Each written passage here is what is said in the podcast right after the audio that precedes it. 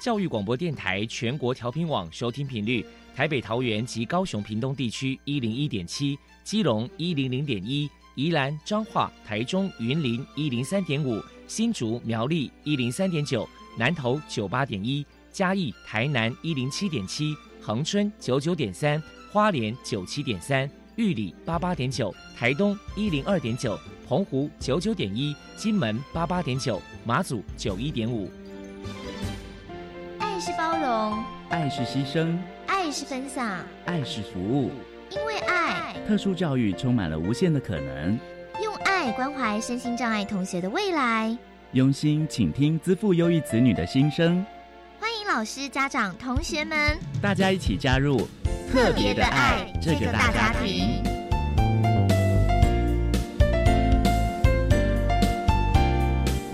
本节目由教育部学生事务及特殊教育司指导，国立教育广播电台监制。欢迎收听。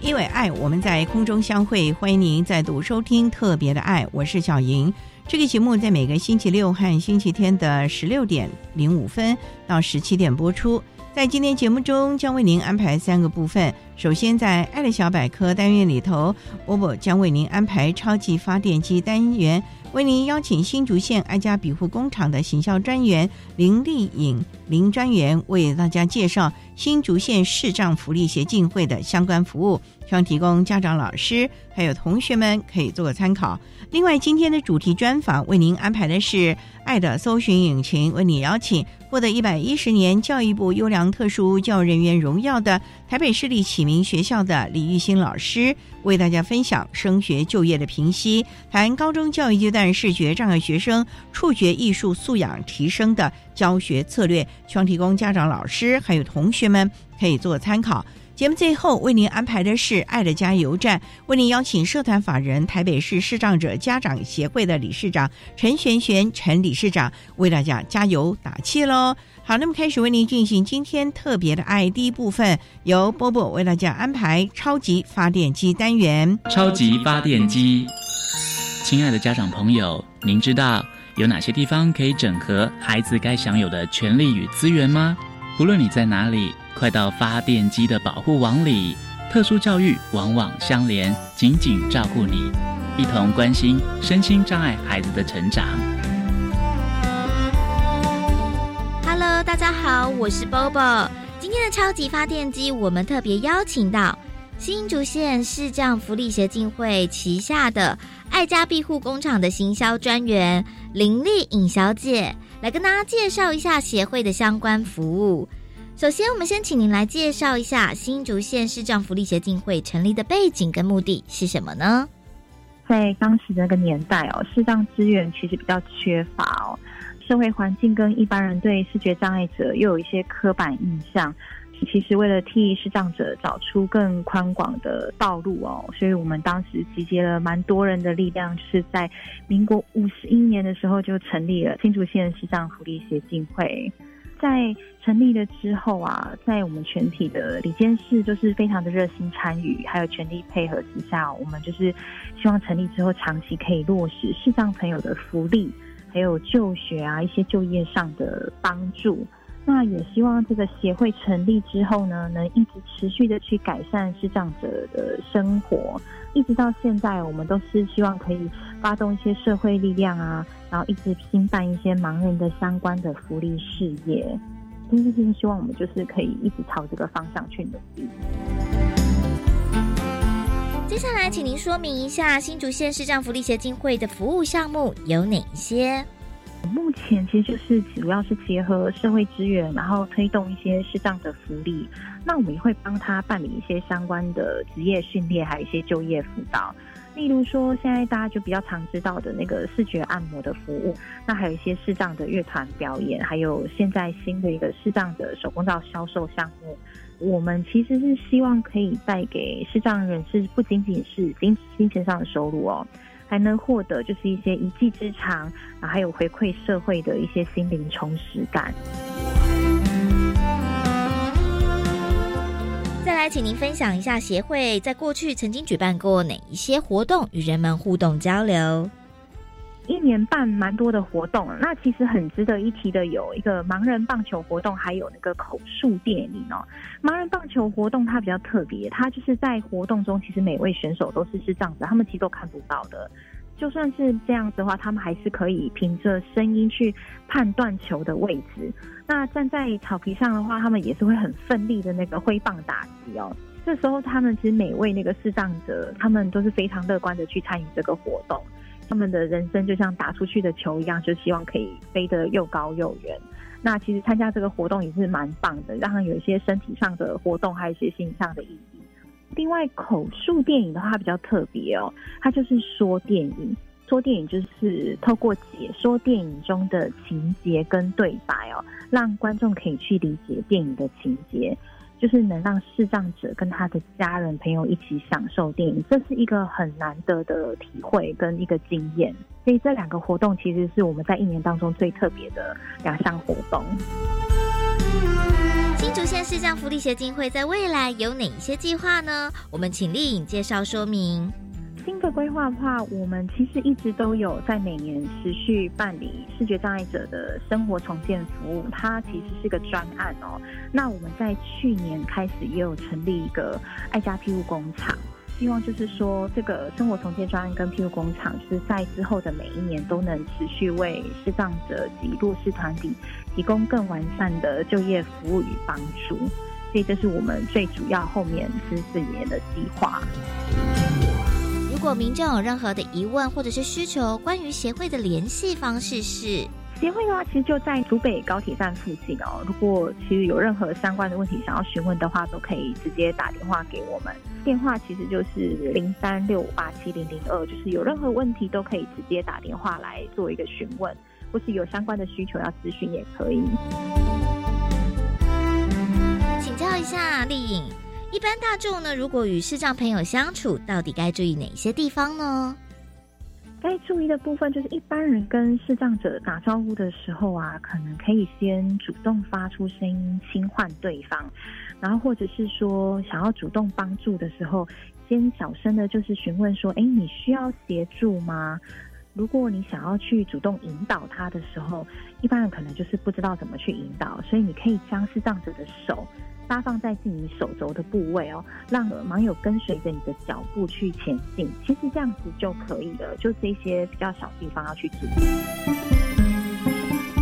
再来，我们就请您来破除一下一般大众对于视障朋友有哪一些错误迷思。通常大家都以为视障者工作只有按摩，其实不一定哦。其实视障者他就算透过专业的训练或者是辅助器具的帮助啊。又或者是将工作内容稍微调整一下哦，视障者仍然可以像我们一般的普通人一样的正常工作。所以其实除了按摩师以外哦，视障者还可以从事像是一些讲师啊，或是电话行销啊、电话客服人员，或者是学校老师、一些试调人员，还有洗车人员等等。他们的工作内容其实非常的多元哦，所以可能就是不是只有按摩而已。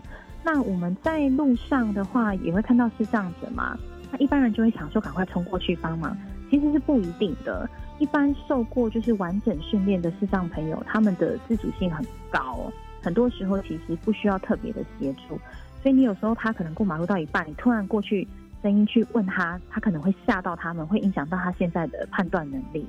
所以你当他们发现你疑似觉得他可能需要帮助的时候，就像我刚刚讲的，你可以主动上前帮忙，轻声的询问说你需要协助吗？那如果对方确定说他需要协助的话，就将他们的手扶在你的手肘上，就是来先建立关系，再慢慢的引导，这样会比较好一点。最后，您还有什么样的话想要传达的呢？就有一个新闻，就是说视障学生他在搭乘捷运的时候被逼让座嘛，那这位视障学生他还被指责说，哎。你果然看得到这样，这件事其实就反映说，社会大众对于视觉障碍者的部分仍有一些刻板印象哦。所以他认为一般人都认为说，视觉障碍应该什么都看不见，或者是说什么都需要别人帮忙。但其实不一定哦，因为每位视觉障碍者他们都有不同的特质跟需求。所以说，一般在视障者在性适当的视力协助或者是声音引导之下，他们其实可以进行阅读啊、使用手机啊、独立行动等活动。所以说，奇巴特瑞大众可以考量到每一位视障者的需求，来彼此的去体谅，跟再跟他们做互动。所以，就是希望说，社会大众可以知道的这个部分。非常谢谢新竹县视障福利协进会旗下的爱家庇护工厂的行销专员林丽颖小姐接受我们的访问。现在我们就把节目现场交还给主持人小莹。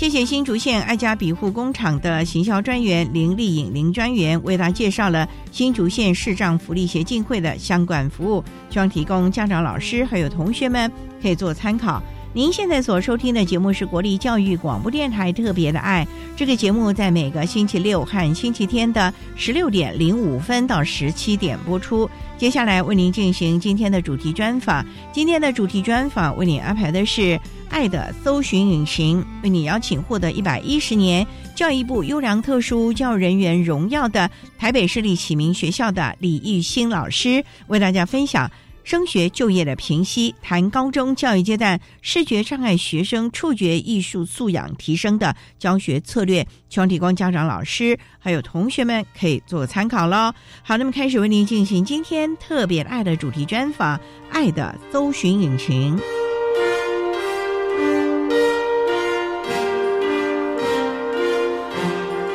爱的搜寻引擎。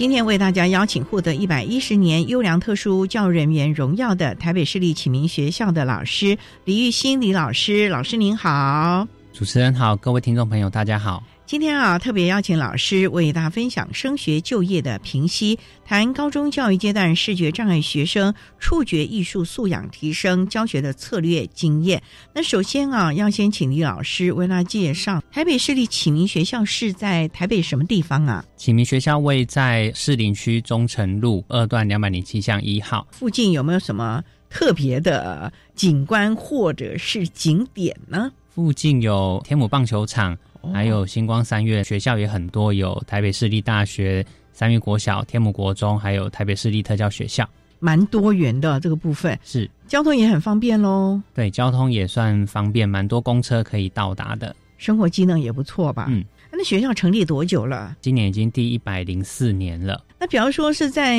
民国日治时期就有了，是目前有多少学制？有学前吗？有启明学校是从学前国小、国中到高中部跟高职部，有普通型高中跟技术型高中，这么多元哦。是目前大概八十位学生左右，全校是。可你们学校也不小哎，虽然在一般来说是小而美，可是如果全校只有八十位，那其实学生平均使用的频数是蛮大的喽。对整体的空间，如果照师生人数去算的话，算是蛮宽裕的。那当然也是因为台北市在推动融合教育。所以其实有很多的视障学生在台北市其实是就读一般学校的，所以那就是看学生的适性安置的情况，选择要就读台北市一启明学校，或者是就读台北市一般各教育阶段的学校就读。进启明的孩子是不是他的视觉障碍的程度比较重一点呢？是全盲吗？还是全盲跟弱视的学生都有？学校的学生是以中重度的学生为主，可是还是会有少部分的学生是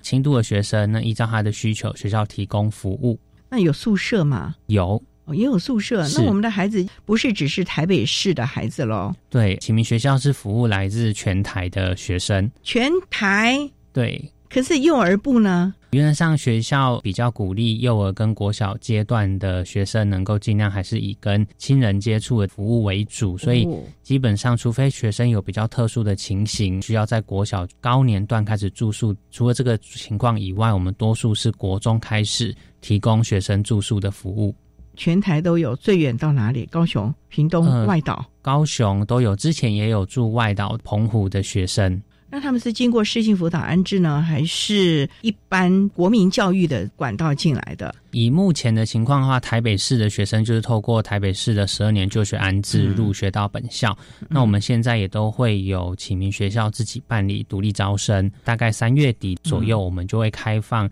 让全国的学生如果有意愿来启明学校就读，我们就会办一个独招的程序，一样是透过建福会的程序安置到启明学校就读。那也想请教您，刚才说你们的高中部啊，有普通高中，还有高职，为什么要分？这两个不同的呢？因为我记得好像一般的特殊教育学校就是高职部，哎，是因为有一些学生他未来是要就读一般的大学，虽然是技高，其实现在也可以透过多元的入学管道就读一般的大学。可是我们学生的属性呢，所以会就读一般的普通型高中，在我们学校的高中部。那另外也会有。保健按摩服务科、综合职能科跟音乐科这三个类科是我们基础型高中技高部开设的科别，那就会依照学生的需求跟未来发展，可能未来就会是做一个按摩取向，或者是音乐服务表演，甚至是就读音乐系等等的。那当然，综合职能科的学生就会看他在学校学习的状况跟未来就业的媒合，找到适合他安置跟就业的场所。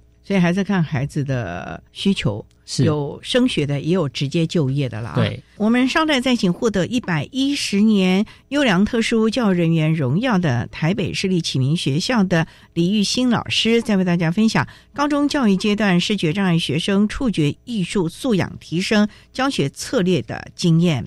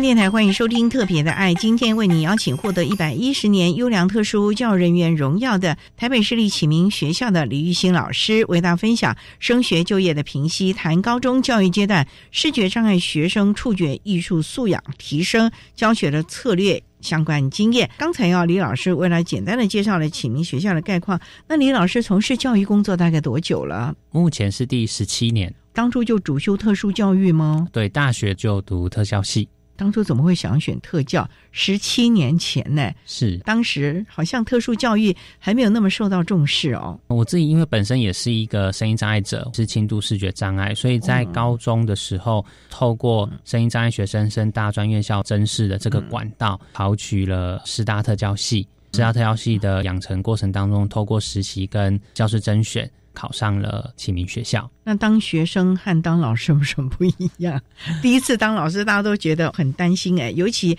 现在较真其实还蛮难的嘞。是但是在比较早期那个时候，竞争还没有那么的激烈啦。可是如果担任老师的状况，其实在学校师培的养成的过程当中，跟实际上进入教职的工作，其实还是蛮不一样的。那其实学校也都会办理蛮多的职前研习的训练，让我们在暑假的时间就能够先做好担任老师工作的准备。因为学校毕竟是一些理论啊，虽然有实习的课程、试教的课程，可是那也只是少部分。真正到了教学现场，那还真的是不同，因为每个孩子都是不一样的状况嘛。是。那老师在我们的启明一直都在高中部教学吗？我自己本身是国中部的老师，可是因为我们我比较常担任行政的工作，所以在整个配课跟授课的过程当中，国中部跟高职部的学生都会有机会教到。您担任过什么样的行政工作？注册组长、辅导组长、教学组长。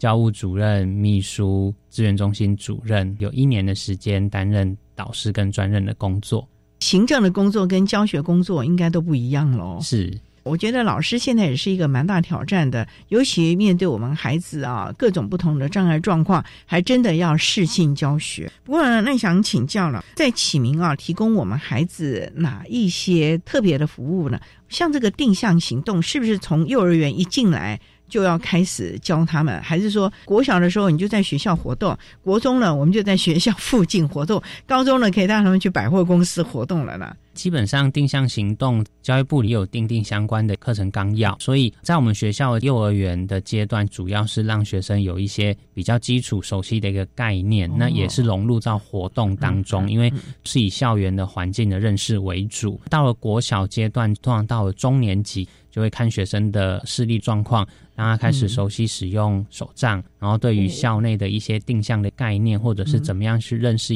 路标跟线索。但到了我们国中，尤其是刚刚有提到，我们是住宿型的学校，所以有一些学生他有返家的需求。对，那所以我们在新生一入学的时候，就会做相关评估。还是会先以学生认识校园环境为主，因为平常的时间多数是在校园里面做课堂的一个学习，还有空间的一个转换。但是会因应学生的需求，如果他今天是需要从宿舍练习返家，我们就会利用课后或假日的时间，因为这可能比较需要长时间的交通往返的一个过程，所以就会利用假日的时间让他们练习能够返家，因为这也是家长对于孩子进入到启明学校也能够减轻。家长接送孩子的次数的频率，最重要其实也是要训练孩子独立行动的能力了啊，这才是最重要的一个任务了。好，我们稍待再请获得一百一十年优良特殊教育人员荣耀的台北市立启明学校的李玉新老师，再为大家分享高中教育阶段视觉障碍学生触觉艺术素养提升教学策略的经验。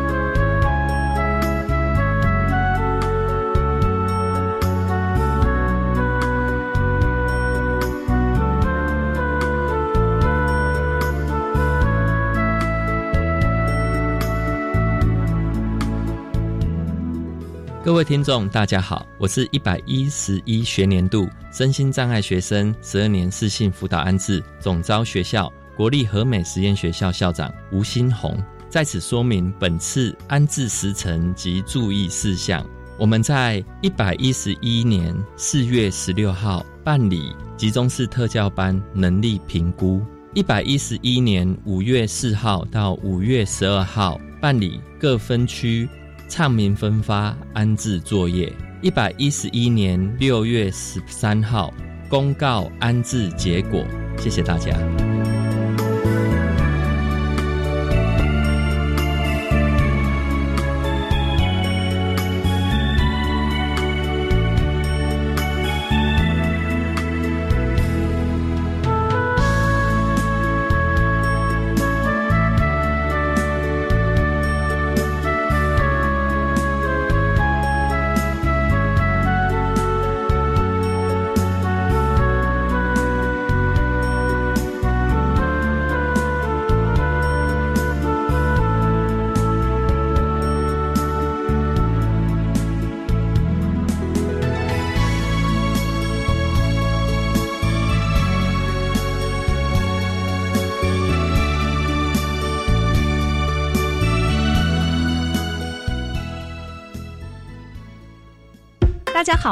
是大职人时代节目主持人曼平。二十一世纪后，未来的职场主流趋势是什么？谁能在变动的时代，在职场抢得先机，用职人力打造自己的品牌力呢？大职人时代节目带给您最多的职场资讯、最新的市场趋势和成为职场达人的 p e p l e 让工作找到好人才，人才找到好工作。每周二晚间六点到七点，欢迎收听《大职人时代》。唉，大宝二宝要上幼儿园，缴费更多喽。放心，读公立、非盈利或准公共幼儿园，今年八月起，每个月最多缴三千元，二胎、三胎再减免，真好哎！那育儿津贴有增加吗？自己带或是读私立的，今年八月起，育儿津贴增加到每个月五千元，咱们三宝还可以领更多哦。零到六岁，国家和你一起养，请上全国教保资讯网查询。以上广告是由教育部提供。哎呀，有了这笔退休金呐，老年生活就不用担心喽。等等，别以为领到退休金就安心了。退休后收入中断，支出不断，所以资金运用和理财要更谨慎。哦，有哪些要注意的呢？即使是熟人帮忙理财，也别忘了存折印章留身边，不懂文件别乱签，保证获利勿受骗。退休理财不冒险。以上广告由金融消费评议中心提供。管那么的水，落嘎西木啊！大家好，我们是欧开合唱团。您现在收听的是教育电台。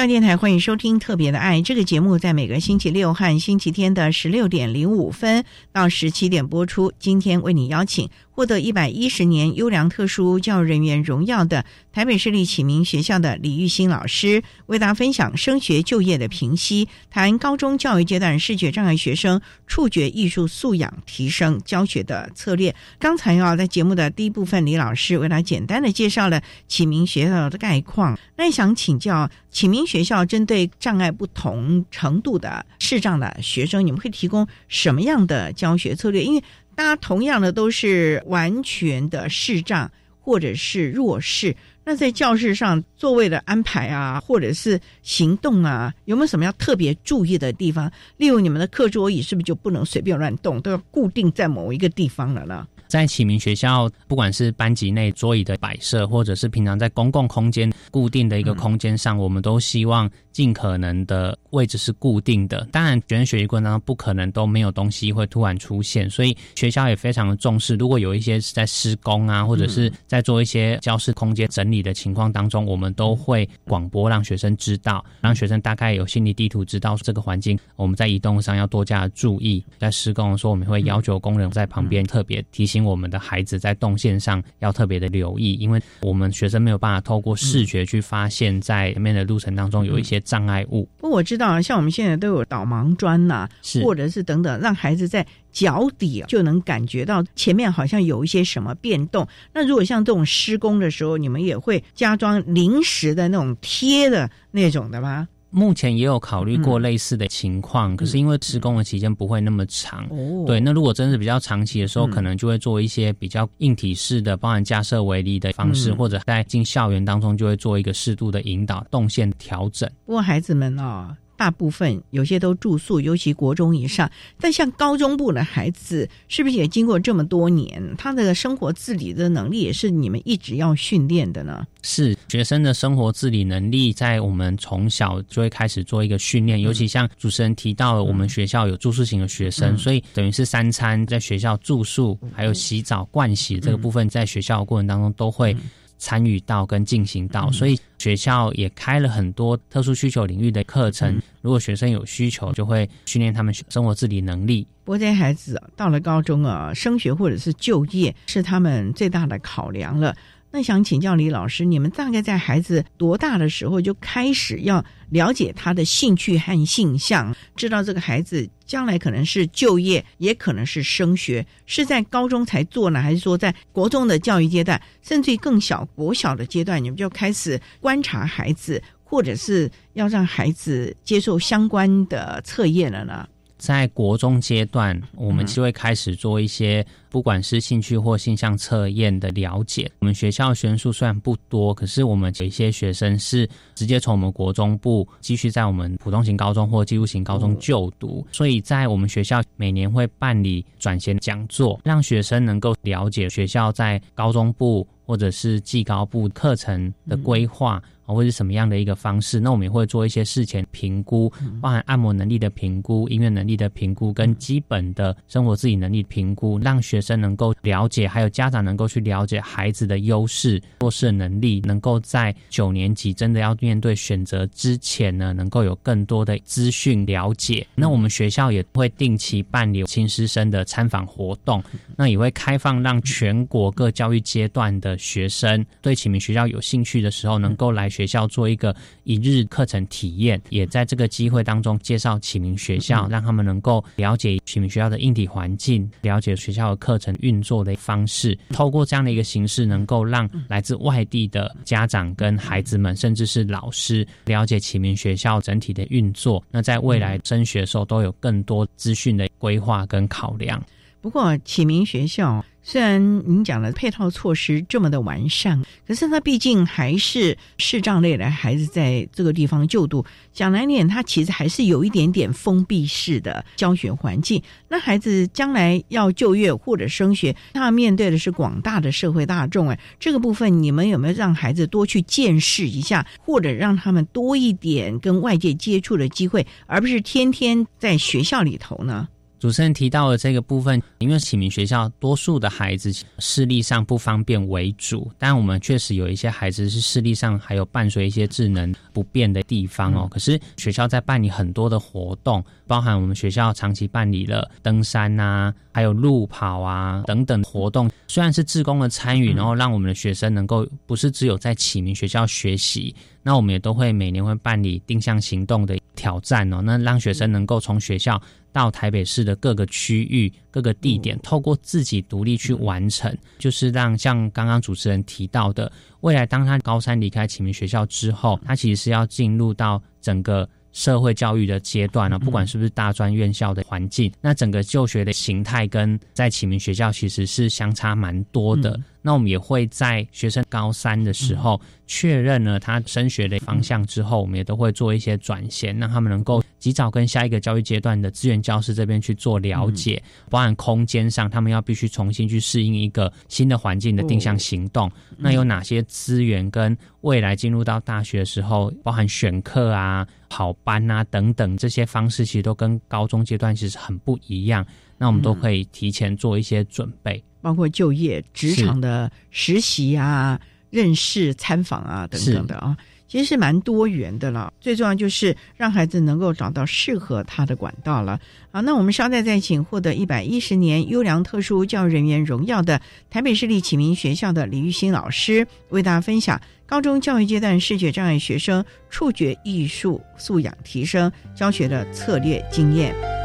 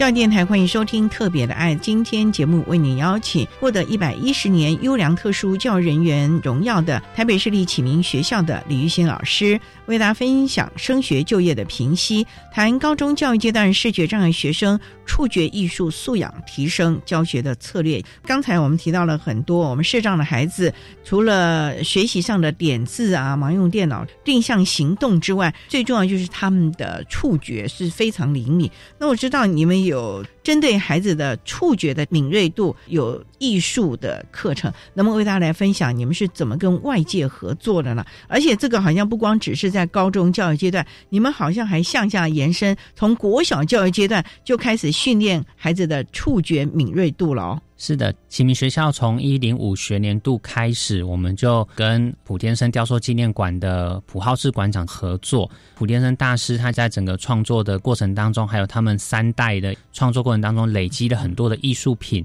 普浩志馆长希望这些艺术品让我们的视障者能够做一个触觉的体验跟了解，因为我们大家都知道。在一般的博物馆里面或者展馆里面，艺术品是被摆在橱窗里面的，所以我们的视障者参观一些展览的时候，往往是只能透过一些现在比较方便的，也许有一些口述影像的一个描述。可是还是没有办法实际感受这个艺术品的美感。那所以透过普馆长提供艺术品，让启明学校的学生能够做一个触摸式的体验，让我们的学生能够到故居，也就是普建生雕塑纪念馆里面呢，触摸到各种不同材质。跟不同动作形态，有动物类、有体育类等等，透过这样的一个触摸，学生能够知道艺术品其实有包含不同的材质，还有艺术大师怎么样把身体的动态的曲线展现出来，让学生能够透过实际触摸，激发他们内心中的美感。我们在体验的过程当中呢，也会让学生用纸粘土创作。普馆长呢，他设计了一个简单的基本人形支架。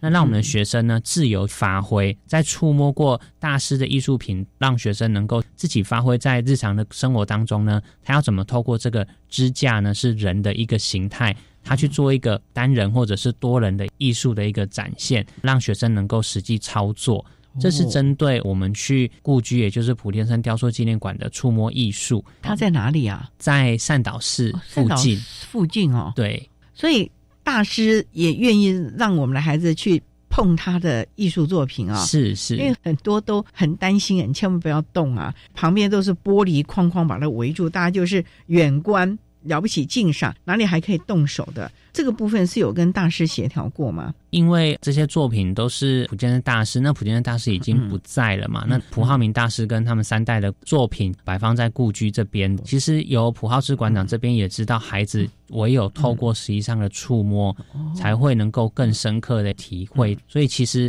不是只有在故居，包含后续有一些展览在中山堂，还有前一阵子在国父纪念馆的展示当中，是普大师的嘛？对他们三代的作品。在国父纪念馆特别陈列了启明学校我们学生自己制作的一个半身头像的触摸品，那也开放让我们的视障者能够到现场去做触觉的体验。那其实这已经不是只有在故居了，而是在一个开放式的展览也有提供这样子专门为身心障碍者服务的特别的一个内容。我知道，像我们这个视障的孩子，虽然说视觉的感官哦比较欠缺一些，可是他们。其他的感官能力是非常好，尤其对于音感甚至于触感这个部分，我们去普大师练习啊，甚至让孩子自己动手做。你觉得有刺激到孩子触觉的敏锐度呢，还是说也刺激了孩子的艺术美学素养呢？我觉得应该是说，透过这样的一个机会，我们透过适合学生学习的一个管道跟方式，这样的一个资源，不是在学校里面轻而易举能够提供的。透过这样的一个资源进入到校园里面，让学生能够透过触摸。他能够联想到，当一个艺术家他要去做一个这样呈现的时候，他会怎么样去做诠释跟表达？那我们的视障者虽然做的跟大师级的作品还是有蛮大的差距，可是透过实际上的创作，其实这也是一零八课纲里面不断的提到的动手做跟终身学习的概念跟重点。所以，让我们学生能够自己去做属于自己的半身头像。这个过程当中，他也开始触摸自己的脸，在志工的带动下跟引导。导下制作属于自己的半身头像。那这也是普馆长一直希望能够为视障者做的一个比较特别的服务跟课程的内容。你所谓自己的半身头像，例如说。我可以做我自己的，是经由之前的一些前导的触摸啊等等的了解之后，每个同学都要做一个。对，我们就是有提供我们国中小学生，那今年也开放到我们的高职学生也会一起参与，但它时间会比较长，大概要到两三节课的时间，要先能够做一些引导，然后概念一样是先有一个简单的支架，那学生透过跟这个陶土捏塑的过程当中，慢慢的雕塑出属于自己的半身头像，之后再由普馆长这边帮我们做一个烧制的过程。简单粗胚的一个陶土，但是因为它透过烧制的过程当中，它可以保存的比较久，所以之前普馆长也帮我们学校办了一个展览在中山堂，那也就是以我们学生的半身头像跟刚刚有提到的纸粘土的创作，专属于视障学生的一个展览。那今年在国父纪念馆办的展览，其中一部分是启明学生创作的作品，蛮特别的。最重要就是让孩子活络了他们。更多的可能了啊！稍待再请获得一百一十年优良特殊教育人员荣耀的台北市立启明学校的李玉新老师，再为大家分享高中教育阶段视觉障碍学生触觉艺术素养提升教学的策略。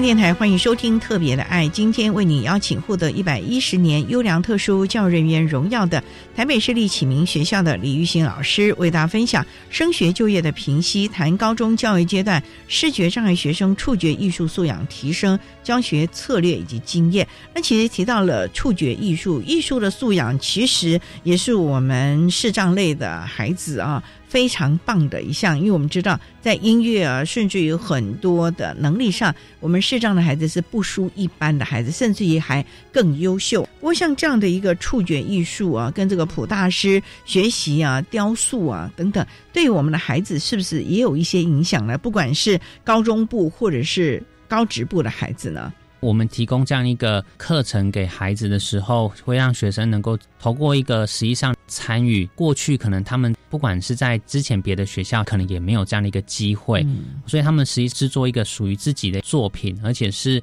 能够自己从头到尾创作的过程当中，那这是属于自己的一个专属的作品。其实让孩子有一个实践自己的机会跟方式。还有一个让学生有更大的一个引导的作用，就是我们很感谢蒲馆长帮我们学生的作品集结起来，办了一个展览。这个展览当时我们也邀请了我们参与的学生跟家长一同到了开幕式，跟大家解说他当时创作的一个想法是什么。那其实也让社会大众能够知道，启明的学生虽然视力上不方便，大家平常的印象就是可能在音乐啊或者是按摩上面比较常看到视障学生的专长，可是，在艺术的这部分稍微比较匮乏一些。可是透过这样一个展览的过程，我们慢慢的让一般大众也知道，针对视障者的艺术，他们其实有更多元不同的多元性跟潜能。那透过这样整个历程性的累积，孩子在这过程当中其实也学习到了很多。但最主要的是有这样的一个机会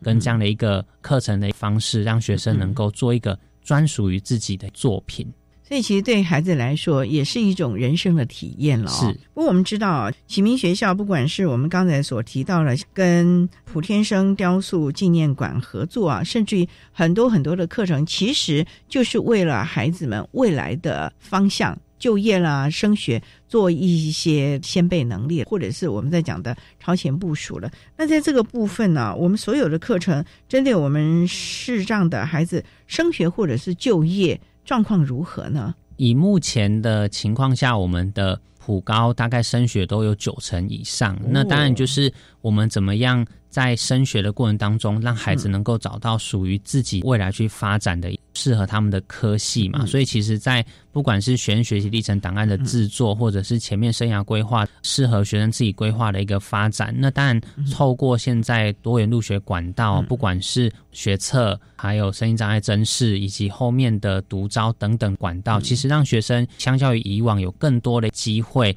进入到大专院校。可是更重要的是，学生有没有在前置作业当中做好了准备哦？不管是刚主持人提到生活自理能力呀，或者是他怎么去面对下一个教育阶段更开放、更多元的教育环境的系统的尝试跟挑战哦，有没有做好了一个准备？那在就业的过程当中，保健按摩服务科现在按摩就业虽然因为疫情的状况受了蛮大的一个冲击。可是整体，如果我们在学生辅导的过程当中考上了按摩证照之后，未来在就业跟媒合上，其实都不会有太大的问题。除非是刚刚有提到，我们学生来自全台各地，各个县市可能多少有一些出入。可是整体上而言，在透过这三年的训练跟课程学习当中，有了证照的协助的情况下，其实未来的就业都蛮多元的。在音乐科的部分呢，街头艺人的方式已经不像过去是用传统考试的方式，现在是用申请的方式。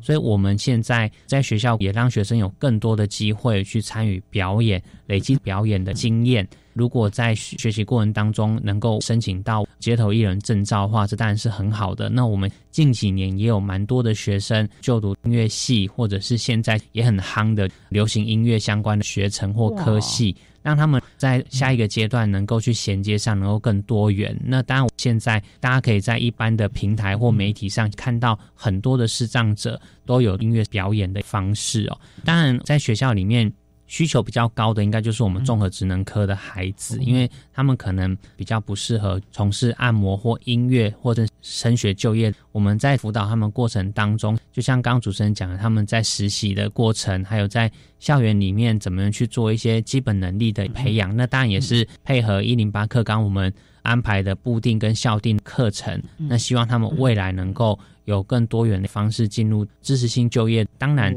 以目前视障者支持性就业的员额，还要不断的去做一些开发啦。那让我们的孩子如果在学校训练好了之后，在下一个就业的平台上或者是市场上，能够有更好的连接。不过呢，家长的回馈呢？家长也是重要的伙伴关系，哎，是像你们去普天生雕塑纪念馆，甚至于很多的课程的设计，家长的参与度或者认同度如何呢？虽然我们是特教学校，一般特教学校给人的概念可能就会是比较封闭，因为我们其实就在台北市，所以我们接触的环境其实是更多元的。那我想家长也都能够感受到，学校为了我们的孩子，不管是办理的刚刚提到的登山啊，或者是一些挑战性的课程，我们之前也曾经去溯溪过。还有路跑啊等等的体育类的、音乐类的，我们学校其实也有为学生开设一些音乐个别课程，就是希望孩子在我们学校的时间当中能够有更多元的接触，所以我们也越来越多家长让孩子选择就读启明学校。那我想，其实这也是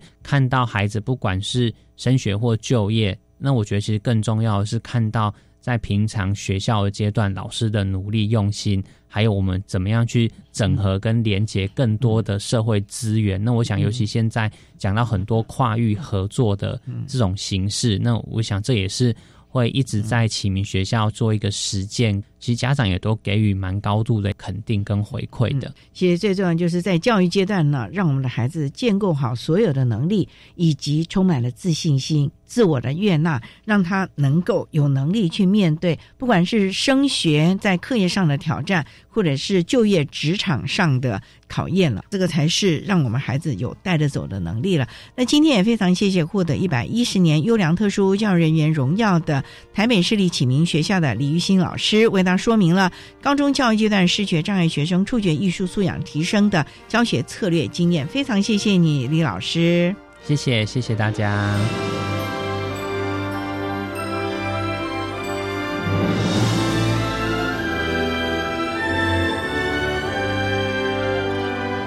谢谢获得一百一十年教育部优良特殊教人员荣耀的台北市立启明学校的李玉新老师，为大家分享了高中教育阶段视觉障碍学生触觉艺术素养提升的教学策略，希望提供大家可以做个参考喽。您现在所收听的节目是国立教育广播电台特别的爱节目，最后为您安排的是爱的加油站。为您邀请社团法人台北市视障者家长协会的陈璇璇理事长为大家加油打气喽！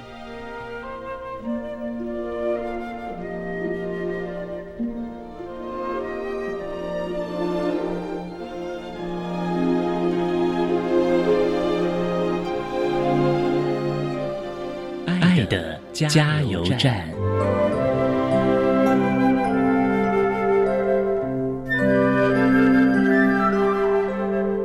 各位听众，我是台北市视障者家长协会的理事长陈璇璇。那有关我们视障小朋友跟家庭之间，尤其是父母跟小朋友之间，怎么样互相学习，能够变成更好呢？我这边有两点建议啊。第一个建议就是，中国人常讲教学相长，每一个小朋友在需要教导的时候，同时呢，他也会提供一些机会，让家长们得到更好的。教导的一个可能性，这两个如果能够形成一个正向循环，小孩跟家长都会得到一些好的回馈，这样结果会更好。那另外一个建议就是，小孩子成长的过程，家长跟小孩互动所产生的结果是最好的。可是如果能够跟外面的服务团体接触，可能你可以得到比较宝贵的、更先进的、更好的一些资源或者是方法。同时呢，教育团体或者是视障的协助团体呢，都会收集到一些更好的资源。如果跟他们都有一些互动，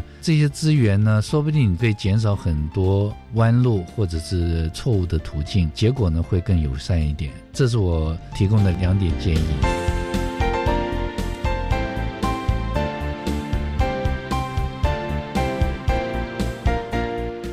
节目就为您进行到这了，感谢您的收听。在下个星期节目中，为您邀请中山医学大学附设医院辅具中心的组长施启明施组长为大家说明建构平等公平的友善环境，谈远距教学下的辅具介入，希望提供家长、老师还有同学们可以做个参考了。感谢您的收听，也欢迎您在下个星期六十六点零五分再度收听特别的爱。我们下周见了，拜拜。